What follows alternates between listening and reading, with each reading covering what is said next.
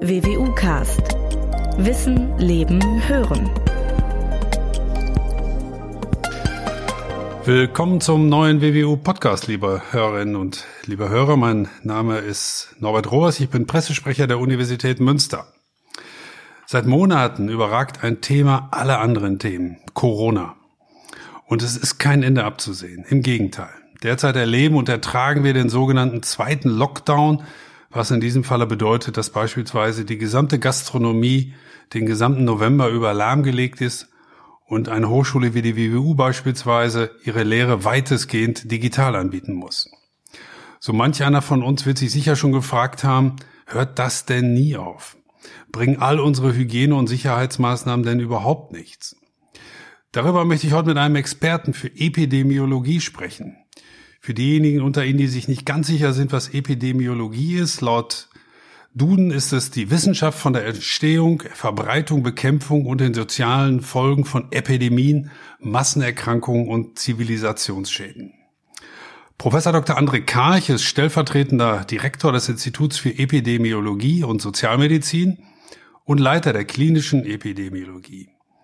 Er hat in Würzburg und Trondheim Medizin studiert, in London zusätzlich Epidemiologie. Nach seiner Promotion in Würzburg hat er in der Göttinger Klinik für Neurologie gearbeitet, danach am Helmholtz Zentrum für Infektionsforschung und seit 2018 ist er schließlich an der Medizinischen Fakultät der Universität Münster. Willkommen, lieber Herr Karch. Vielen Dank für die Einladung. Herr Karch, was halten Sie mit Blick auf die Corona-Pandemie eigentlich von meiner zugegebenermaßen sehr laienhaften These? Es wird noch einige Aufs und Abs geben, vielleicht noch den einen oder anderen Lockdown, vielleicht auch nur regionale Lockdowns. Aber dieser Zustand wird so lange andauern, bis wir endlich ein Medikament beziehungsweise einen Impfstoff zur Verfügung haben werden. Was halten Sie von dieser These zugegebenermaßen eines Laien? Ja, die These ist jetzt so ein bisschen ähm, dichotomisierend. Äh, also die, es gibt nur zwei mögliche Lösungen. Entweder es geht immer weiter oder es gibt, gibt eine heilsbringende Lösung in Form eines Medikaments oder eines Impfstoffs. Ähm, die Wirklichkeit wird äh, wahrscheinlich ein bisschen differenzierter ausschauen, nämlich dass zu einem bestimmten Zeitpunkt ähm, hoffentlich ein effektiver Impfstoff oder mehrere effektive Impfstoffe zur Verfügung stehen werden, die uns dabei helfen, einen langfristigen Umgang mit dieser Infektionskrankheit zu finden. Und ähm, ich gehe davon aus, dass es ein Schritt schrittweiser Prozess sein wird, der uns über die nächsten Monate und ähm, vielleicht auch noch Jahre begleiten wird. Ähm, wir aber Schritt für Schritt einen besseren und leichteren Umgang mit der Pandemie, mit SARS-CoV-2 finden. Das heißt, so ein bisschen schwingt ja bei Ihnen mit, vielleicht noch über Monate, vielleicht sogar über Jahre werden wir mit dieser Pandemie leben müssen, oder? Ja, ähm, wir leben auch mit sehr vielen anderen Infektionserregern, ähm, ohne dass wir täglich darüber nachdenken. Wir leben auch jedes Jahr mit ähm, Epidemien, ähm, zum Beispiel des saisonalen Influenza-Virus. Das Problem aktuell ist, dass ähm, der Erreger, der zu dieser Pandemie führt, halt noch deutlich gefährlicher ist als äh, zum Beispiel saisonale Influenza-Viren. Wenn wir in eine Situation kommen, in der wir ähm, zum Beispiel einen großen Teil der Bevölkerung impfen können, effektiv impfen können, dann ist uns auch ein besserer Umgang mit dem Erreger möglich und dann wird auch die Besonderheit des Erregers eine weniger große Rolle in unserem täglichen Leben spielen. Hm. Natürlich freut sich niemand über diese Pandemie, das ist ja klar, aber für die Wissenschaft scheint sie mir doch wichtig zu sein, Psychologen haben ja sogar mal gesagt, in gewisser Weise ist es sogar ein Glücksfall für sie. Denn wann hat man schon mal das in Anführungsstrichen Glück, eine globale Pandemie über Monate hinweg analysieren zu können? Sehen Sie das so ähnlich? Nee, das sehe ich für mich persönlich ganz anders. Ähm, ich hätte mich sehr gefreut, wenn uns diese Pandemie erspart geblieben wäre. Es ist natürlich wissenschaftlich durchaus interessant, was wir im Rahmen der Pandemie lernen über unsere Vorbereitung auf zukünftige Pandemien, ähm, über unser Gesundheitssystem, darüber, wie gut unsere Datenlage zu bestimmten Fragestellungen ist. Das sind alles spannende wissenschaftliche Themen. Ähm, es gibt auch in unserer täglichen Arbeit wirklich sehr spannende Aspekte, aber ein spannendes wissenschaftliches Leben. Es wäre auch ohne Pandemie möglich gewesen, so dass ich mich nicht darüber freue, dass wir jetzt in der Pandemie. Das tut natürlich sind. keiner, das ist klar. Ich meinte das mhm. natürlich auch nur in Bezug auf die wissenschaftlichen Erkenntnisse, die man jetzt zwischendurch gewinnen kann, wo man tatsächlich mal eine solche Pandemie live erleben kann. Ja, natürlich denke ich, ist auch in vielen Bereichen ähm, das eine sehr interessante äh, natürliche Experimentsituation. Ja, wir haben ja immer wieder so, so natürliche Experimente, die dazu führen, dass wir dann auch mehr über das Gesamtsystem Mensch, menschliche Gesellschaft, ähm, Gesamtsystem Erde irgendwie lernen. Ähm, es gibt ja auch durchaus Entwicklungen, die äh, jetzt im Rahmen der Pandemie ähm, angetrieben werden, die äh, irgendwo auch mittelfristig vielleicht positive Effekte für uns bringen, zum Beispiel zunehmende Digitalisierungsanstrengungen und ähnliche Dinge, wo uns die Pandemie deutliche Schwächen unserer aktuellen ähm, gesellschaftlichen Situation aufgezeigt hat. Aber ich denke, das steht insgesamt doch deutlich im Hintergrund äh, zu dem, was an negativen Effekten durch die Pandemie für die Gesamtbevölkerung ähm, entstanden ist und auch tatsächlich ähm, für die Wissenschaft an sich mit entstanden. Hm, apropos negative Effekte, mal grob gefragt. Wir kommen ja gleich noch auf viele Details zu sprechen, aber mal grob gefragt, auch mit der Bitte äh, um eine grobe Antwort. Was halten Sie insgesamt von der bisherigen politischen Linie im Kampf gegen das Coronavirus? Halten Sie das im Großen und Ganzen für richtig, wie die deutsche Politik darauf reagiert? Ich denke, dass ähm, jetzt sehr platt das dann außen zusammengefasst ausgedrückt, dass die zu bestimmten Zeitpunkten notwendigen ähm, politischen Eingriffe äh, umgesetzt wurden und ähm, dass die Eingriffe, die, die wirklich gemacht wurden, auf großer politischer Ebene auch immer notwendig waren. Und auch richtig Ihrer Einschätzung nach, dass man die richtigen Maßnahmen ergriffen hat, wie zum Beispiel jetzt ein Lockdown?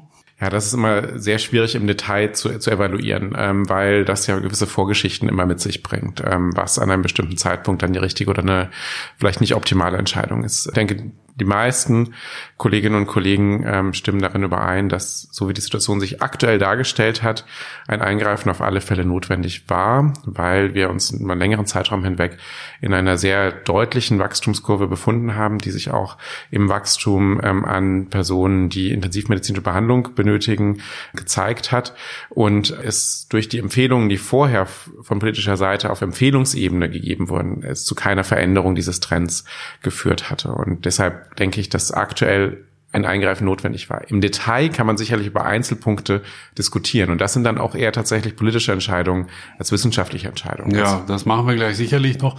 Ich will zunächst vielleicht noch mal auf die drei goldenen Regeln oder die drei wichtigsten Regeln, die ja im Moment noch praktiziert werden, eingehen, nämlich die sogenannten AHA-Regeln, nämlich Abstand, Hygiene und Alltagsmaske. Halten Sie auch das für die drei wichtigsten Regeln, die jeder Bürger derzeit beherzigen sollte? Ja, das ist das Fundament von allem, was an Infektionskontrolle stattfinden muss und kann, weil es einfach umzusetzende Maßnahmen sind, die beim Individuum ansetzen, ohne dass große Nebenwirkungen der Maßnahmen auftreten. Also Abstand halten ähm, ist eine sehr effektive Maßnahme, um Übertragungen dieses Virus einzuschränken. Es ist allein nicht ähm, so dass man durch nur diese Maßnahme ähm, komplett alle Übertragungen verhindern kann. Aber es trägt einen wesentlichen Anteil daran, die Übertragung zu verhindern.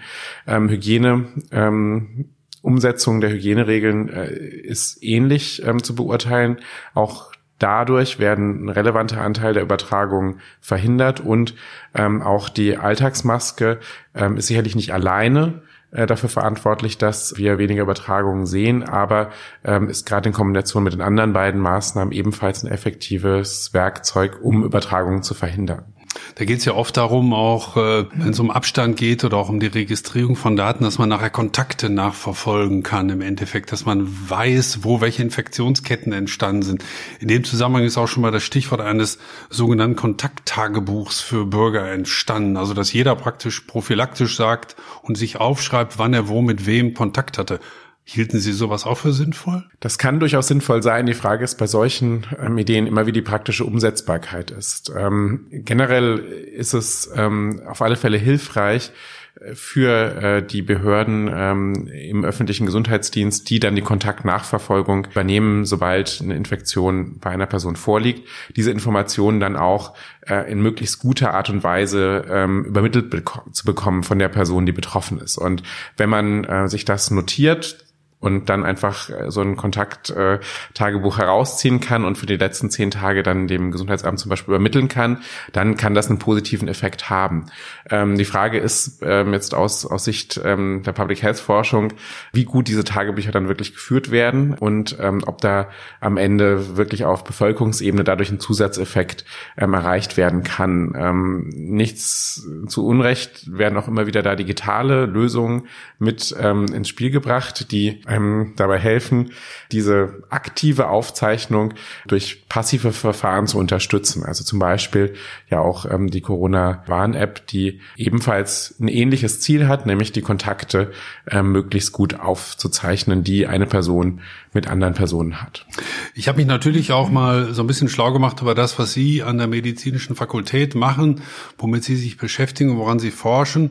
Und Sie widmen sich, wenn ich das richtig verstanden habe, dieser Pandemie auf Basis von sogenannten mathematischen Modellierungen. Das klingt so, als könnten Sie ausrechnen, wie es weitergeht. Ja, das ist leider nicht so. Ähm, wir können nur mit Hilfe von zum Beispiel mathematischen Modellen ähm, bestimmte Szenarien durchspielen und äh, damit dazu beitragen, die ja, mittel- und langfristigen Effekte von, von bestimmten Entwicklungen besser abschätzen zu können. Das heißt, Sie können zum Beispiel nachvollziehen, was beispielsweise ein Shutdown oder eine Abstandsregelung, was das für einen Effekt auf eine solche Pandemie hat? Genau, das sind typische Anwendungsbereiche, in denen Modelle äh, helfen können. Ähm, Modelle muss man immer mit ähm, bestimmten Datengrundlagen und Annahmen ähm, füttern. Im Wesentlichen sind das eigentlich nur äh, Instrumente zur Evidenzsynthese, also wo man versucht, zu verschiedenen Bereichen die bestmögliche Evidenz zusammenzubringen und dann in einem Modellsystem zusammen zu evaluieren. Ähm, das heißt, wie gut das Modell dann am Schluss ähm, dabei helfen kann, die Effekte abzuschätzen, hängt maßgeblich von dem an ab, was ins Modell reingeht. Und ähm, gerade wenn Sie jetzt über Effekte von von ähm, kontakteinschränkenden Maßnahmen und gerade von Verordnungen, Regeln, wenn wir darüber sprechen, dann muss man sagen, dass diese Effekte nicht immer ganz leicht vorherzusagen sind, weil sie auf unterschiedlichen Ebenen wirken. Es ist ja nicht so, dass nur dadurch, dass eine Maßnahme erlassen wird, eine Verordnung erlassen wird, etwas Bestimmtes im System menschliche Gesellschaft passiert, sondern ähm, das hat bestimmte direkte Effekte, nämlich dass es Strafen gibt für äh, definierte Handlungsweisen, Verhaltensweisen. Aber ob das dann auch dazu führt, dass äh, tatsächlich sich das Verhalten verändert und wie sich das Verhalten verändert, das ist immer wieder unterschiedlich. Ich würde zum Beispiel davon ausgehen, dass ähm, die ähm, jetzt aktuell erlassenen Maßnahmen ähm, einen anderen Effekt haben als den, den sie im März gehabt hätten, wenn sie dort erlassen wären. Warum ist das so? Ich, meine Frage wäre nämlich auch, wir hatten im März ja schon Abstandsregeln, wir hatten schon das Gebot, eine Maske aufzusetzen, möglichst wenig soziale Kontakte. Können Sie jetzt also im Nachhinein praktisch ausrechnen, ich bleibe mal bei diesem Begriff, ob diese Maßnahmen erfolgreich waren? Das kann man in bestimmten Grenzen tatsächlich tun. Man muss immer mitbedenken, dass die Maßnahmen ja nicht irgendwie sehr definiert umschrieben waren, sondern ein großes Bündel von Maßnahmen zur gleichen Zeit beinhaltet haben. Deshalb ist es sehr schwierig, da den Effekt von Einzelanteilen herauszurechnen tatsächlich.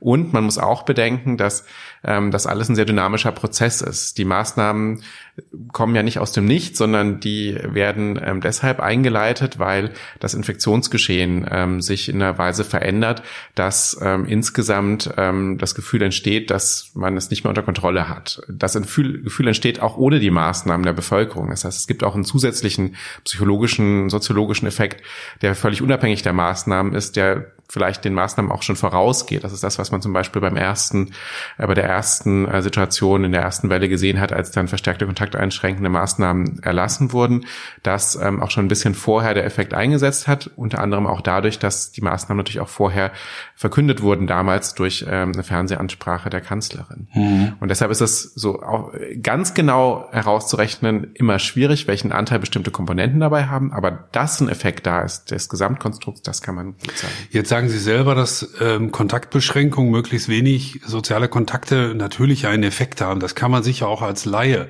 durchaus ausrechnen, dass wenn ich nur noch wenig Leute treffe, wenig soziale Kontakte habe, dass ich dadurch der Verbreitung des Virus entgegensteuere. Was kann denn die Wissenschaft zusätzlich machen, wenn das, was ich Ihnen gerade geschildert habe, das kann ich mir auch selber ausrechnen, oder? Ja, das stimmt. Das ist in der sehr breit angelegten Art und Weise, wie, wie wir es gerade jetzt in der ersten Welle gesehen haben. Jetzt aktuell ist ja schon ein bisschen differenzierter äh, in, in den Empfehlungen und in den, in den Maßnahmen, die umgesetzt werden sollen.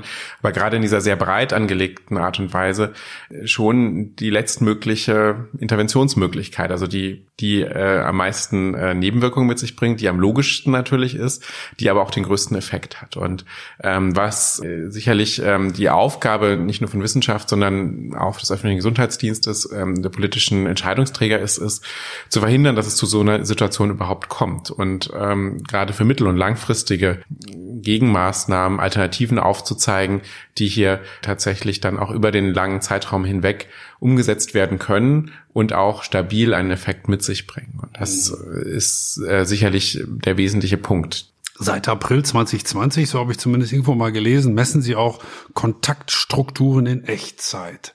Was muss man sich denn darunter vorstellen? Hm, das stimmt, das machen wir. Ähm, da gibt es unterschiedliche Ansatzmöglichkeiten. Was, was gerade äh, auch in der Öffentlichkeit ja immer wieder wahrgenommen wird, sind, sind die Veröffentlichungen, die aus den Google und Apple Mobility Data Warehouses heraus ähm, kommuniziert werden, wo man zum Beispiel sehen kann, anhand des Verhaltens von Handynutzern, äh, der Bewegungsumfänge von Handynutzern, ähm, wie sich die zum Beispiel bei bestimmten Maßnahmen einschränken. Wir ähm, nutzen ein bisschen komplementären Ansatz dazu und befragen tatsächlich die Leute ähm, selbst ähm, in regelmäßigen Abständen, wie ähm, viele Kontakte sie am letzten Tag gehabt haben, wie intensiv diese Kontakte waren, mit wem diese Kontakte stattgefunden haben, wie die Altersgruppen der Menschen waren, ob sie dabei eine Maske auf hatten, wie der Entfernung ähm, zu der äh, Person war, wie lange der Kontakt war und, ähm, Haben Sie den Ahnung, dass die Leute ehrlich antworten oder wissen die, ups, ich weiß genau, warum der das wissen will, ich sage jetzt mal möglichst wenig? Ja, das ist in jeder Form von, von Befragungswissenschaft natürlich so, dass, ähm, dass man das berücksichtigen muss. Wir können aber doch gut zeigen, dass in diesen Kontaktsurveys ähm, äh, relativ ähm, äh, valide Ergebnisse ähm, entstehen. Die unterscheiden sich tatsächlich interessanterweise äh, von, von dem, was man aus Mobilitätsdaten auslesen kann und sind ein bisschen näher auch daran, ähm, an dem, was man als Effekt auf der Infektionsausbreitungsebene sieht als die Mobilitätsdaten, so dass wir glauben, dass das tatsächlich eine relativ valide, gute Datengrundlage ist, um zu verstehen, was in der Bevölkerung passiert. Jetzt ist es ja so, wenn man ab und zu mal Fernseh schaut oder Zeitung liest, dann sieht man, dass die Virologen oder mehrere Virologen ständig an der Seite der Politik der Kanzlerin sitzen und stehen und natürlich beratend auch einwirken. Machen das eigentlich auch Epidemiologen oder anders gefragt, die Daten, die Sie zum Beispiel sammeln, werden doch auch für die Politik von Interesse, oder? Genau, also das äh, ist durchaus so, dass wir sowohl mit den ähm, Einrichtungen der öffentlichen Gesundheit als auch ähm, direkt mit politischen Institutionen immer wieder in Kontakt stehen und auch kommunizieren. Ähm, dass vieles, was in diesen Kommunikationen stattfindet, passiert nicht bei Maybrit Ilder und äh, Anne Will. Dementsprechend sieht man uns vielleicht da nicht so häufig. Wie die Aber in diesem Podcast können Sie doch alles auspacken. Wir sprechen ja jetzt auch über ähm, wissenschaftliche Erkenntnisse schon eine geraume Zeit. Und äh, natürlich äh, gibt es einen engen Kontakt, vor allen Dingen tatsächlich zu den Institutionen der öffentlichen Gesundheit, ähm, in denen ja auch Wissenschaftler immer wieder mit uns zusammen dann an bestimmten Fragestellungen. Das heißt, auch die Stimme der Epidemiologen wird in dieser Phase durchaus gehört. Ja, mein Eindruck ist da schon. Ähm, ist, die Epidemiologie ist ja auch nicht nur beschränkt auf Infektionsepidemiologie, das muss man sicherlich auch noch mit sagen. Wir sprechen jetzt sehr, sehr viel über die Effekte von bestimmten Maßnahmen, zum Beispiel auf, auf die weitere Dynamik der Infektionsausbreitung. Was uns als Epidemiologen natürlich auch interessiert, ist, wie die Effekte auf andere gesundheitsrelevante Endpunkte sind, also zum Beispiel auf psychische Gesundheit, auf die Versorgung von Patientinnen und Patienten im stationären ähm, Setting mit chronischen Erkrankungen.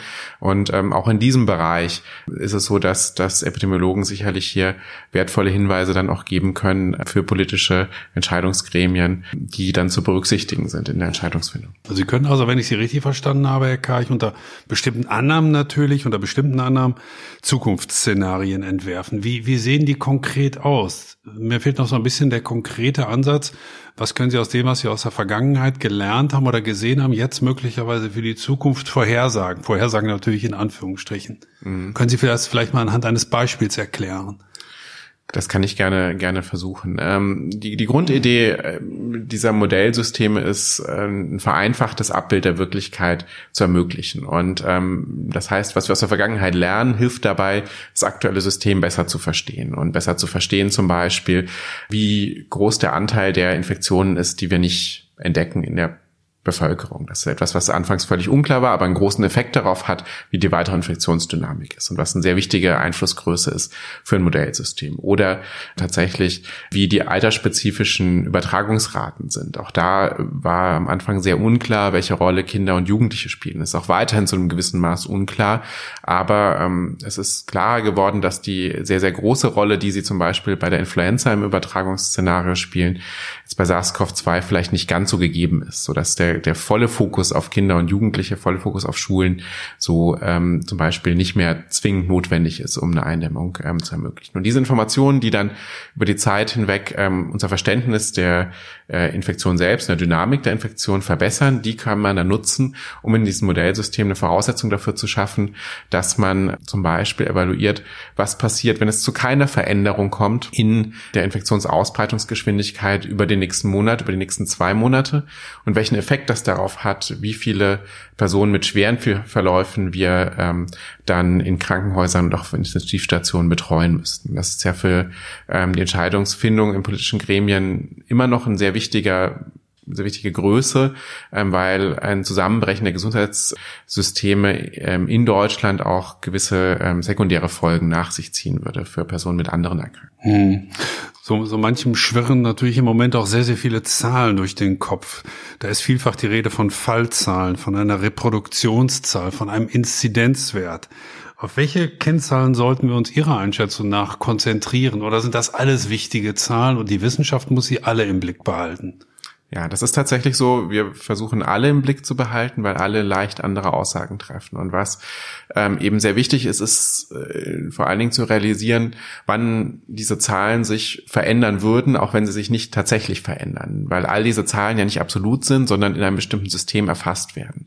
Ähm, wenn es zu Veränderungen im Testverhalten kommt, das ist sehr, sehr häufig passiert über die Pandemie hinweg, ähm, auch mit sehr guten Begründungen, dann sind bestimmte Informationen, wie zum Beispiel die Zahl der Neuinfektionen, nicht mehr vergleichbar mit den Zahlen, die davor berichtet wurden. Also zum Beispiel jetzt aktuell ist es der Fall, dass wir natürlich sehr, sehr viel mehr Neuinfektionen berichtet sehen als im März, aber im März der Anteil der ähm, nicht detektierten Infektionen sehr, sehr viel größer war als jetzt, sodass die Zahlen, die man dann im Absolut sieht, nicht miteinander vergleichbar sind ähm, oder nur unter Korrektur dessen, ähm, was man damals nicht gesehen hat, miteinander vergleichbar sind.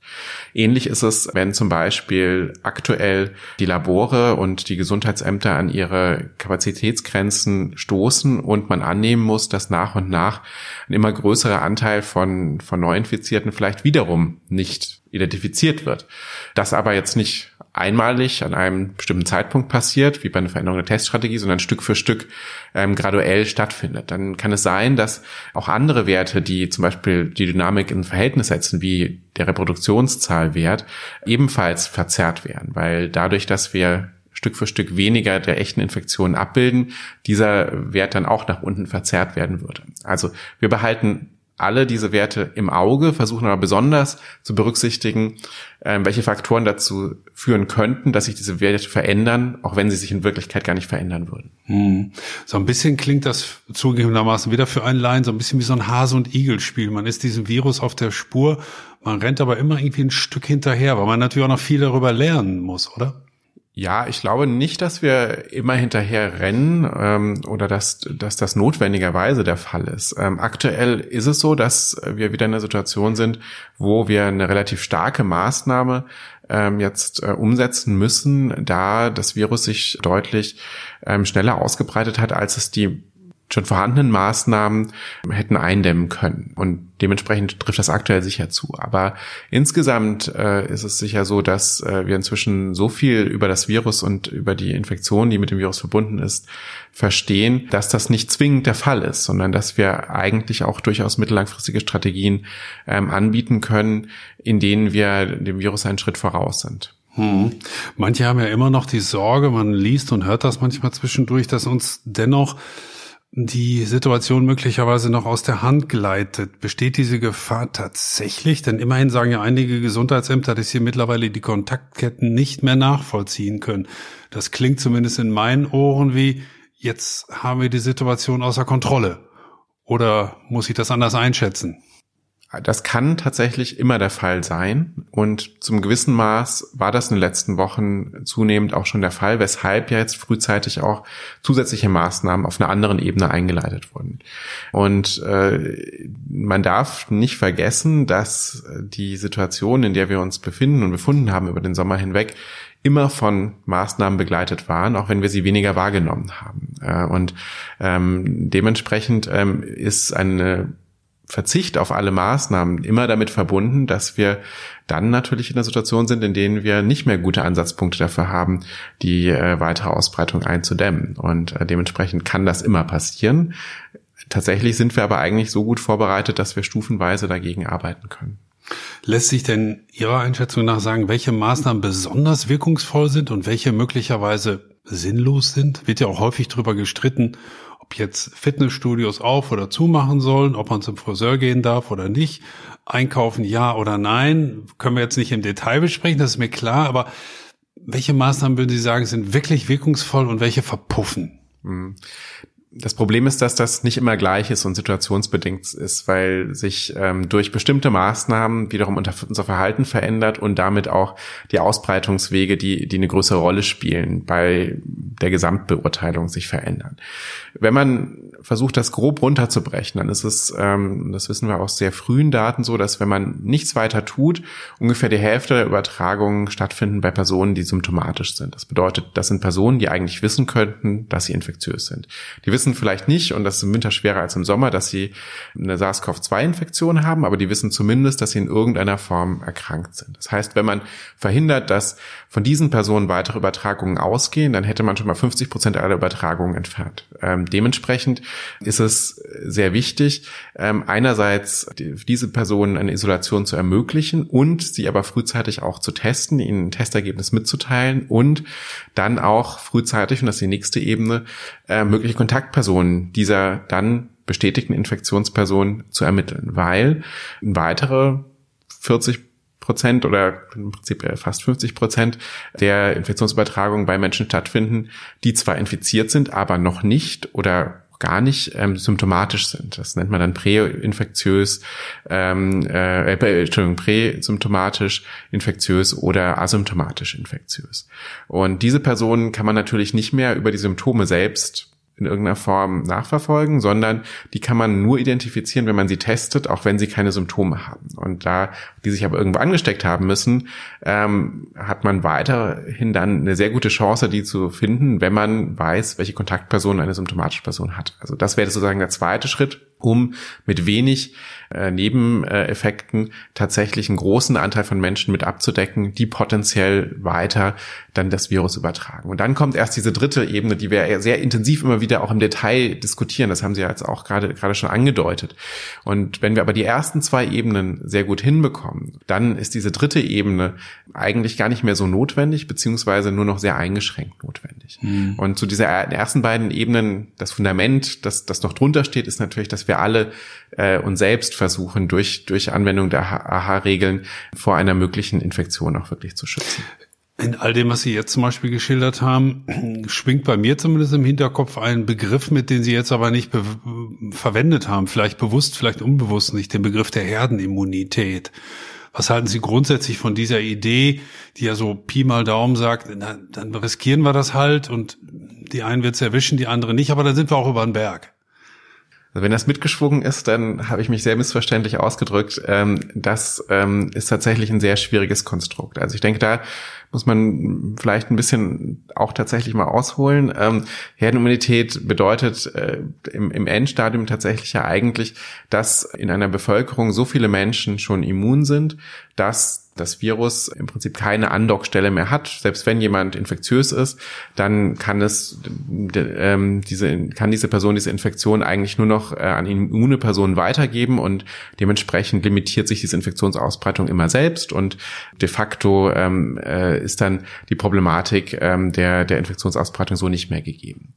Das ist aus verschiedenen Gründen in der aktuellen Situation schwer bis gar nicht vorstellbar die Grundannahme dafür, dass es eine Herdenimmunität äh, durch natürliche Infektionsausbreitung gibt, ist, dass wir einen langen Immunschutz haben nach einer Infektion.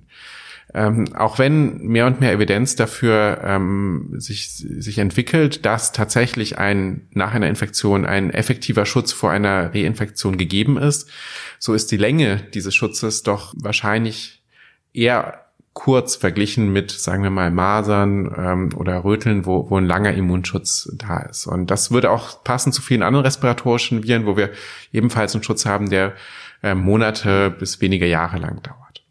Ähm, nur dann, wenn, wenn wir einen längeren Schutz hätten, wäre dieses Konzept überhaupt tragbar, weil sonst natürlich ähm, nach und nach wieder alle Menschen susceptibel werden würden für die Infektion und eine erneute Ausbreitung stattfinden würde.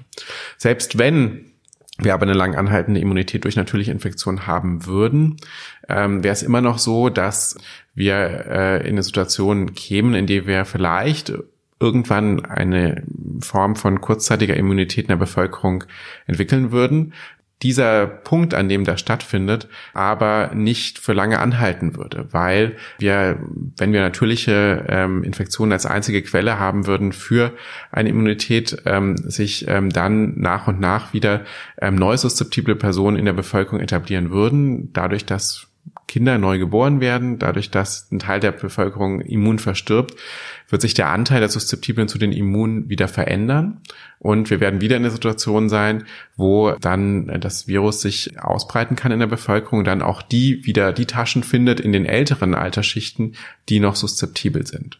Das heißt, auch das muss man berücksichtigen, wenn man darüber nachdenkt. Und die dritte Ebene ist, dass der Punkt, um überhaupt dahin zu kommen, wäre, dass sich wahrscheinlich, ähm, das ist, äh, auch da gibt es unterschiedlichste Schätzungen, weil, weil das sehr vom, vom, von dem Verhalten der Ausbreitung der Infektion abhängt, aber zumindest 60 bis 80 Prozent der Bevölkerung die Infektion einmal gesehen haben müssten. Das bedeutet nicht, dass alle klinisch erkrankt werden müssten, aber das bedeutet, dass ein sehr großer Anteil auch von älteren Patienten, die ähm, sehr schwere Schädigungen durch ähm, die Infektion äh, erlangen können, ähm, hier sich infizieren würden und das, wenn wir gar nicht eingreifen würden, sicherlich zu einer Überforderung unseres Gesundheitssystems ähm, führen würde. Das heißt, es gibt sehr, sehr viele Punkte, ähm, an unterschiedlichen Ebenen, die, die zeigen, dass das grundsätzliche Konzept hier nicht sinnvoll anwendbar ist, selbst wenn die Grundannahme, die wahrscheinlich nicht zutrifft, halten würde, dass eine lebenslange Immunität dadurch entstehen würde. Das heißt, mhm. wenn immer wir uns eigentlich anschauen, welche Erkrankungen mit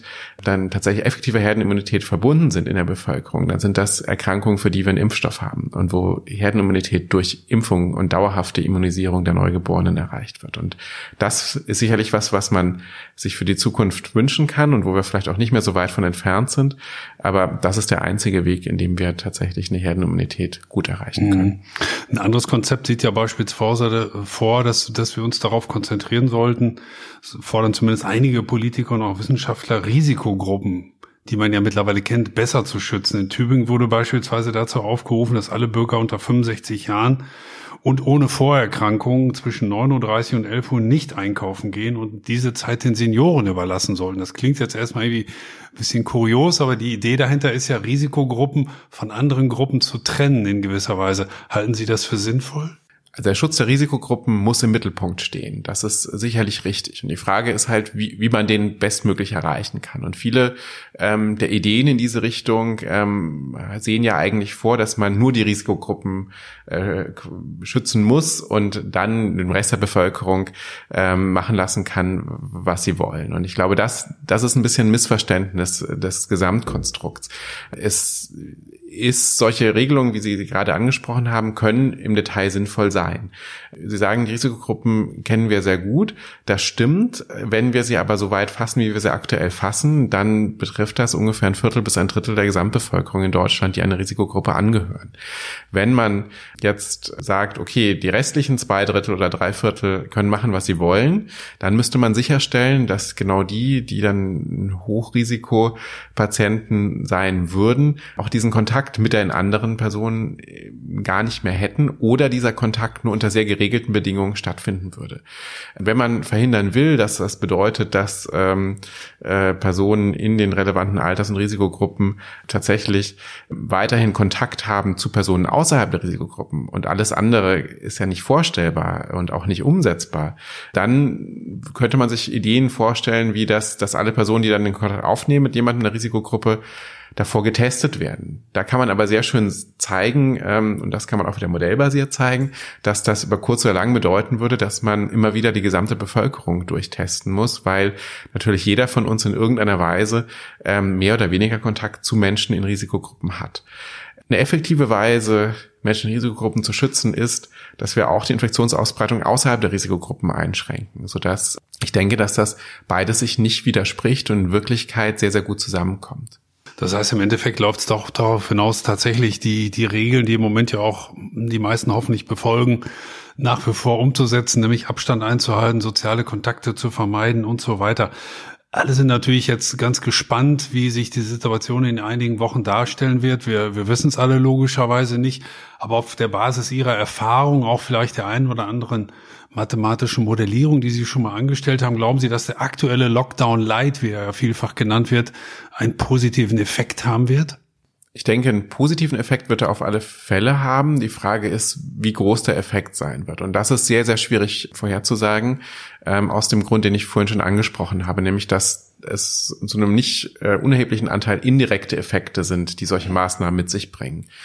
Ob die indirekten Effekte so groß sind, wie, wie sie erhofft sie sich oder wie die Politik sie sich aktuell erhofft, das muss man wirklich abwarten. Was ja unser eigener Körper immer wieder in Gang setzt, ist das Immunsystem im Kampf gegen Viren, im Kampf gegen Erreger und so weiter. Ist sowas eigentlich vorstellbar, dass irgendwann der, der Körper, unser Körper den Kampf aufnimmt, Covid-19 erkennt und dann entsprechend auch bekämpft? Das tut er ja schon, ähm, sonst wären wir in viel größeren Problemen. Ähm, allerdings hilft es nicht, wenn andere Körper schon mal äh, SARS-CoV-2 gesehen haben, sondern unser eigener Körper, unser eigenes Immunsystem muss das Virus schon mal gesehen haben. Und wenn das der Fall ist, und dafür gibt, das hatten wir vorhin schon besprochen, gibt es ja mehr und mehr Evidenz, ähm, haben wir einen gewissen Schutz, der gegen, gegen eine Reinfektion vorliegt. Wenn unser Körper den noch nicht gesehen hat, dann äh, hilft es uns auch nichts, dass unsere Mitmenschen das Virus schon gesehen haben, weil unser Körper sich neu darauf einstellen muss. Es gibt ja nicht wenige Wissenschaftler auch, die sagen, dass solche Pandemien, wie wir sie im Moment erleben, mit Blick auf die Globalisierung, auch mit Blick auf den Klimawandel, zu einer Art Normalzustand werden könnten. Das klingt natürlich schon arg desillusionierend bis bedrohlich. Oder ist da ein Funken Wahrheit dran? Ja, das ist, im, glaube ich, im Einzelfall schwierig vorherzusagen. Was sicherlich stimmt, ist, dass ähm, die Veränderungen, die wir jetzt in den letzten Jahren, Jahrzehnten gesehen haben, in unserem Zusammenleben, aber auch ähm, in bestimmten ja, Veränderungen des Planeten an sich, klimatischen Veränderungen, Veränderungen ähm, der Art, wie ähm, Landwirtschaft vielleicht betrieben wird, wie ähm, bestimmte ähm, Lebensräume für Tiere sich verändern, dass, dass diese Sachen schon dazu beitragen, dass die Ausbreitung von Infektionskrankheiten auf der einen Seite und die ähm, Übertragung ähm, von Viren von einem Tierreservoir in ein menschliches Reservoir potenziell erleichtert werden können. Das äh, bedeutet dann am Ende nicht, dass das zu Pandemien führt, aber es ist natürlich schon so, dass, dass das dazu beitragen kann, dass wenn es zu zum Beispiel eine Übertragung kommt ähm, von einem Virus aus einem Tier auf einen Menschen und das ähm, sich dort dann weiter gut entwickeln kann, dass wir ähm, schneller eine eine Ausbreitung, zum Beispiel weltweite Ausbreitung sehen können, als vielleicht jetzt vor 200 Jahren. Hm. Das heißt, wie groß ist Ihrer Einschätzung nach die Gefahr, dass wenn Covid-19 vorbei ist, Covid-20 schon vor der Tür steht? Covid-20 müsste ja jetzt schon vor der Tür stehen. Unser Jahr 2020 ist ja schon, schon zu Ende. Aber es ist sicherlich äh, immer möglich, dass, dass neue ähm, Viren sich etablieren in der menschlichen Bevölkerung und ähm, dann erneut auch in irgendeiner Form ähm, zu, zu einer weltweiten Ausbreitung kommen. Dafür müssen die Viren, das können, müssen ja nicht nur Viren sein, es können ja auch, auch Bakterien sein, ähm, andere Infektionserreger, dafür müssen die bestimmte Voraussetzungen erfüllen. Und ähm, nicht, nicht jedes Virus, nicht jedes Bakterium, was, was dann den Weg schafft in den Menschen als, als äh, Lebenssystem, ähm, hat diese Voraussetzung, dass es sich ähm, so gut ausbreitet, ähm, wie zum Beispiel jetzt gerade SARS-CoV-2, aber auch nicht so tödlich zum Beispiel ist, dass sich diese Ausbreitung sehr schnell limitiert. Ähm, es gibt ja auch, auch andere Viren, die ähm, erstmal scheinbar gefährlicher sind für den Menschen, aber dadurch, dass diese Gefährlichkeit gleichzeitig damit verbunden ist, dass die Ausbreitung ähm, sich selbst limitiert, dann für das Gesamtsystem menschliche Bevölkerung nicht mehr so die, die große Last mit sich bringt. Also es müssen bestimmte Puzzleteile immer gut zusammenpassen, auch wie wir jetzt bei SARS-CoV-2 sehen. Wichtiges Puzzleteil ist, dass, dass man zum Beispiel einen Infektionserreger übertragen kann, auch wenn man nicht symptomatisch ist, damit der Erfolg auf, auf pandemischer Ebene gegeben ist. Und ähm, das Risiko ist sicher da. Ob es dann dazu kommt, da spielt sicherlich der Zufall auch eine große Rolle. Masken, kein Händeschütteln, vielleicht auch ein neues Distanzmaß zwischen den, zwischen den Menschen, wie wir es im Moment gerade alle erleben müssen, muss man ja sagen. Könnte, sollte das möglicherweise sogar der Normalfall werden? Nein, das denke ich nicht, dass es der Normalfall werden sollte. Was wir uns sicherlich überlegen müssen, was auch ein Effekt der aktuellen Pandemie ist, ist, wie unsere eigene Risiko-Nutzen-Abwägung von bestimmten Umgangsformen dann am Ende ist. Und es ist ja so, dass in anderen Ländern durchaus Masken auch vor der Pandemie schon ein normaler Bestandteil des dortigen Winters waren, um zum Beispiel der Ausbreitung ähm, der saisonalen Influenza entgegenzuwirken. Da kann ich mir schon vorstellen, dass das auch in Zukunft ähm, in unserer Gesellschaft eine größere Rolle spielt. Und auch allgemein, dass man möglicherweise jetzt gerade lernt, wie wichtig Hygiene ist, beispielsweise häufiges Händewaschen, möglicherweise auch mal aufs Händeschütteln verzichten, auch wenn es manchmal schwerfällt. Hm. Das kann durchaus sein, dass sich das gesellschaftlich weiter etabliert. Das sind ja gesellschaftliche Normen, die sich äh, irgendwann aus unterschiedlichsten Gründen in Gesellschaften und ja über die Welt hinweg auch völlig unterschiedlich etabliert haben. Und es kann durchaus sein, dass sich durch die aktuelle Situation das wieder verändert. Auch das sind natürlich jetzt, auch wenn wir das im täglichen Gebrauch nicht, nicht wirklich tun, das sind alles immer Abwägungen dessen, was potenziell ein Risiko dadurch entsteht, verglichen mit dem, was für uns dann ein potenzieller Nutzen des Ganzen ist. Ja, liebe Hörer, wir haben heute gelernt, wie Epidemiologen auch dabei helfen können, das Coronavirus und seine Ausbreitung besser zu verstehen.